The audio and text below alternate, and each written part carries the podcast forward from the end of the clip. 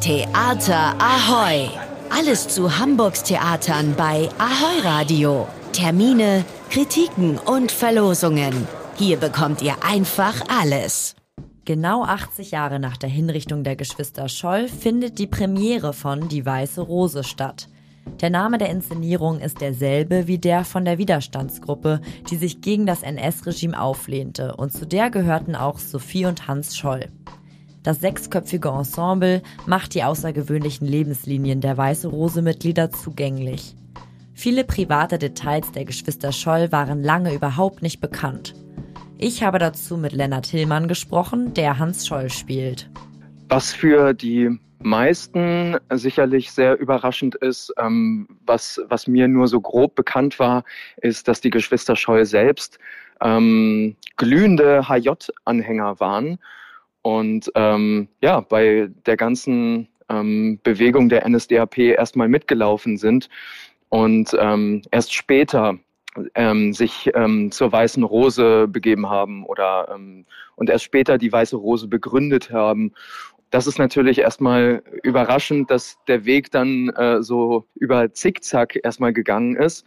Und zum anderen ähm, an der persönlichen Geschichte von Hans Scholl ist eben faszinierend, dass er ähm, in einer Zeit, wo das äh, umso schwieriger war, ähm, homosexuelle Tendenzen hatte. Also man weiß nicht genau, ob er homosexuell war, bisexuell. Er hatte auf jeden Fall auch viele Liebschaften mit Frauen.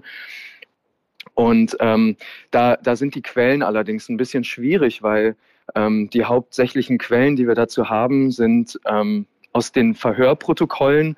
Und gerade diese Verhörprotokolle, da ist man sich natürlich nicht sicher, ähm, ob er da gelogen hat. Dass er gelogen hat, kann gut sein.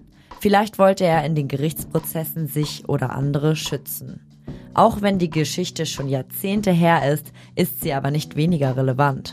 Ich wollte von Lennart wissen, warum er glaubt, dass ihr Wiederaufleben gerade jetzt von besonderer Relevanz ist. Zum einen sprach er über den Krieg in der Ukraine sowie auch weitere Kriege, die auf dieser Welt stattfinden. Dabei nannte er noch einen ganz anderen wichtigen Punkt. Da gibt es Menschen, die bei einer Querdenker-Demo ähm, sich darüber beklagen. Sie fühlen sich wie Sophie Scholl, äh, sagen aber im gleichen Satz, ähm, dass sie eine Demonstration ähm, selber angemeldet haben und das ist ein Widerspruch in sich. Also eine Sophie Scholl, ein Hans Scholl hätte niemals eine Demonstration anmelden können. Die Inszenierung soll unter anderem daran erinnern, wie privilegiert wir heutzutage in Deutschland sind, dass wir unseren Ärger ungestraft kundtun können. Die Weiße Rose könnt ihr ab Sonntag in den Hamburger Kammerspielen sehen. Der Valentinstag war in diesem Jahr für den berühmten Schauspieler Johann von Bülow ein ganz besonderer. Denn sein allererster Roman Roxy ist erschienen. Der Name ist inspiriert von der Edeldisco, die in der Geschichte eine zentrale Rolle spielt. Es geht um zwei Freunde, die die Welt des Glamours entdecken. Es geht um Zufall und Schicksal, Rivalität und Freundschaft sowie die Macht der Entscheidungen. Johann von Bülow, der ist übrigens ein entfernter Verwandter von Loriot, liest nächsten Freitag im St. Pauli Theater aus seinem Roman Roxy vor. Im Frühjahr 2023 ist die Ballettschule des Hamburg Ballett erneut zu Gast im Ernstdeutsch Theater. Die jungen Nachwuchskünstler und Künstlerinnen zeigen das Ergebnis eines mehrmonatigen Kreationsprozesses. Die TänzerInnen sind vielseitig gefordert. Sie sind für die Musikauswahl, die Entwicklung der Bewegungssprache, die Kostümgestaltung und das Bühnenbildarrangement verantwortlich.